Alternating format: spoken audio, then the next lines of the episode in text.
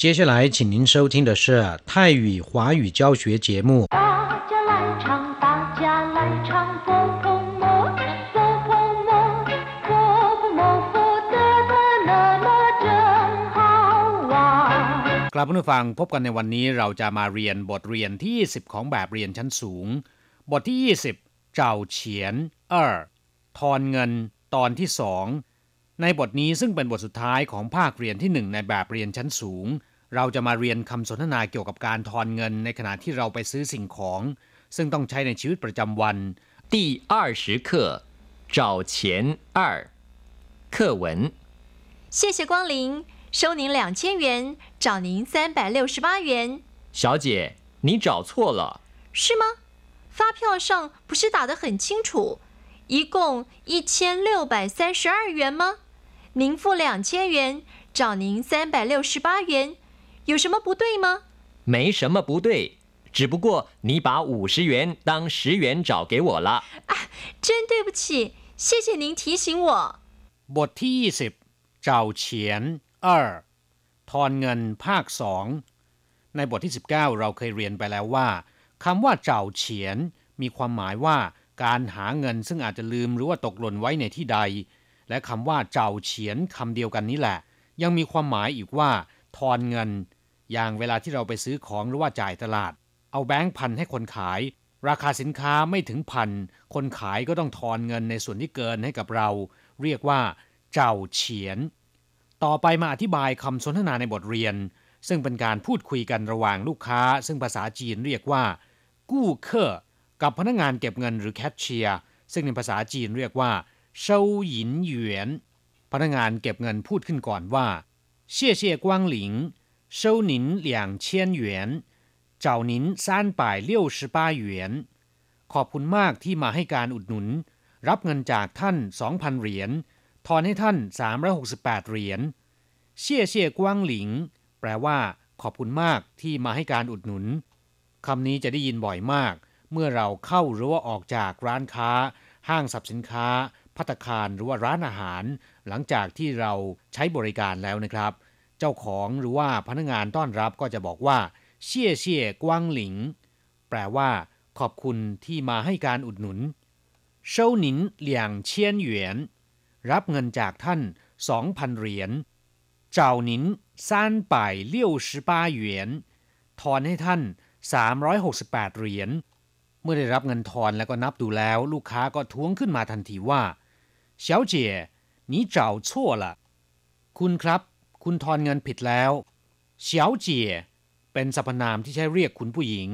คำคำนี้ในอดีตจะใช้เรียกเฉพาะคุณผู้หญิงที่ยังโสด เรียกว่าเฉาเจี๋ยแต่เพื่อเป็นการให้เกียรติ เพราะฉะนั้นในปัจจุบันเนี่ยไม่ว่าจะเป็นคุณผู้หญิงที่ยังโสด หรือมีครอบครัวแล้วก็จะเรียกว่าเฉาเจี๋ยเป็นการให้เกียรตินะครับ ถ้าเป็นคุณผู้ชายก็จะเรียกว่าเซียนเฉิง你找错了คุณทอนเงินผิดแล้ว พนักงานเก็บเงินย้อนถามว่า 是吗发票上不是打得很清楚一共一千六百三十二元吗？您付两千元，找您三百六十八元，有什么不对吗？หรือคะ ใบกำกับภาษีพิมพ์ไว้อย่างชัดเจนไม่ใช่หรือว่า รวมเป็นเงิน 1,632 เหรียญ ท่านจ่ายให้ 2,000 เหรียญ ทอนให้ท่าน 368 เหรียญ มีอะไรไม่ถูกหรือคะ是吗 คำนี้เป็นคำที่ย้อนถาม 发票上不是打得很清楚ใบกำกับภาษีไม่ได้พิมพ์ไว้อย่างชัดเจนหรือ很清楚ก็คือชัดเจนมาก一共一千六百三十二元吗รวมทั้งหมด 1,632 เหรียญไม่ใช่หรือ您付两千元ท่านได้จ่ายมา 2,000 เหรียญ找您三百六十八元 ทอนให้ท่าน 368 เหรียญ有什么不对吗มีอะไรไม่ถูกหรือ หรือมีที่ไหนไม่ถูกหรือ ลูกค้าตอบว่า没什么不对只不过你把五十元当十元找给我了ไม่มีอะไรผิดหรอก เพียงแต่ว่าคุณเอาเหรียญ50 มาเป็นเหรียญ10ทอนให้ผมนะ没什么不对ไม่มีอะไรผิดหรอก只不过แปลว่าเพียงแต่ว่า你把 五十元คุณได้นำเอา 50 เหรียญ 当十元找给我了มาเป็นสิบเหรียญทอนให้ผมนะ เมื่อได้ยินเช่นนี้ พนักงานเก็บเงินก็ร้องขึ้นด้วยอาการขุยเขินว่าเอ๊ะ真对不起谢谢您提醒我ตายจริง ขอโทษค่ะ ขอบคุณที่เตือนฉัน ครับผู้ฟังหลังจากที่ทราบความหมายของคำสนทนาผ่านไปแล้วนะครับ ต่อไปขอให้พลิกไปที่หน้า 84 ของแบบเรียน เราจะมาเรียนรู้คำศัพท์ใหม่ๆ ในบทเรียนนี้ ศัพท์คำที่หนึ่งฟ้าเพี้ยวแปลว่าใบกำกับภาษี จะต่างจากคำว่าเช่าจี้ที่แปลว่าใบเสร็จ ซึ่งไม่สามารถนำไปเคลียร์ภาษีมูลค่าเพิ่มคืนจากสรรพากรได้เช่าจี้หรือว่าใบเสร็จ เป็นเพียงหลักฐานที่แสดงว่าเราจ่ายเงินแล้ว ส่งมอบสิ่งของแล้ว และต้องขออภัยด้วยในแบบเรียนคำแปลภาษาไทยแปลคำว่าฟาเพี้ยวเป็นใบเสร็จที่ถูกต้องแล้วควรแปลว่า ใบกำกับภาษีนะครับศัพท์คำที่สองเจ้าชั่วละทอนผิดแล้ว เจ้าคำนี้นะครับมีความหมายหลายอย่าง อย่างเช่น แปลว่า หา ค้นหา ตามหาหรือว่า แสวงหา อย่างเช่นว่า เจ้าตงซีค้นหาสิ่งของ เจ้าเหรินตามหาคน เจ้าหมาฝาน หาเรื่อง เจ้ากงจั่วหางานทำ นอกจากแปลว่า หาหรือว่าค้นหาแล้วนะครับ ยังมีความหมายแปลว่า ทอน แลกแบงค์ย่อย หรือว่าแตกแบงค์ย่อย อย่างเช่นว่า我应该找你两百元ผมต้องทอนให้คุณ 200 เหรียญ ศัพท์คำที่สามตั้ง แปลว่า ถือเป็น หรือถือว่า เข้าใจว่า เข้าใจผิดว่า เช่น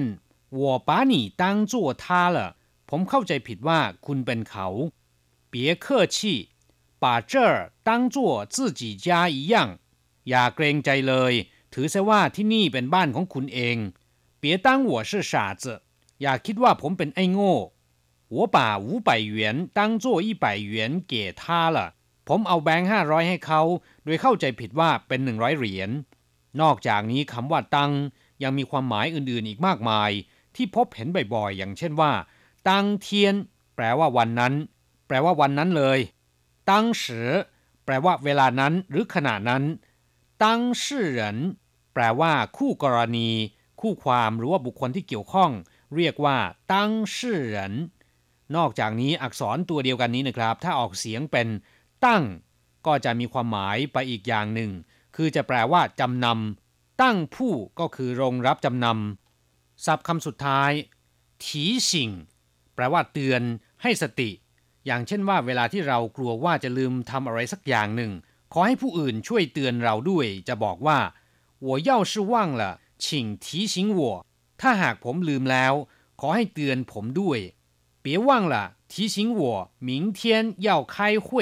อย่าลืมเตือนผมว่าพรุ่งนี้จะต้องเข้าประชุม谢谢您的提醒ขอบคุณสำหรับคำเตือนของท่าน ครับผู้ฟังหลังจากที่ทราบความหมายของคำศัพท์ในบทเรียนผ่านไปแล้วนะครับ ต่อไปเราจะไปทำแบบฝึกหัดพร้อม ๆ กับคุณครู有什么吗มาหมายความว่ามีอะไรหรือ อย่างเช่นว่า有什么错误吗มีความผิดพลาดอะไรหรือ หรือมีความบกพร่องอะไรหรือ有什么问题吗มีปัญหาอะไรหรือ有什么马ม吗มีอุปสรรคอะไรหรือ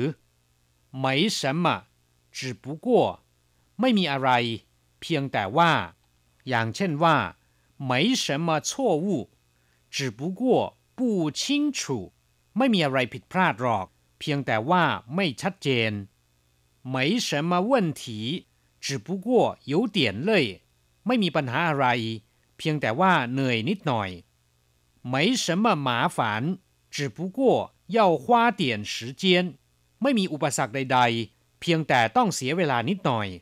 กราบผู้ฟังสนทนาภาษาจีนกลางภาคเรียนที่ 1 แบบเรียนชั้นสูง เรียนจบแล้วนะครับ ในครั้งถัดไปเราจะมาเรียนภาคเรียนที่ 2 สวัสดีครับ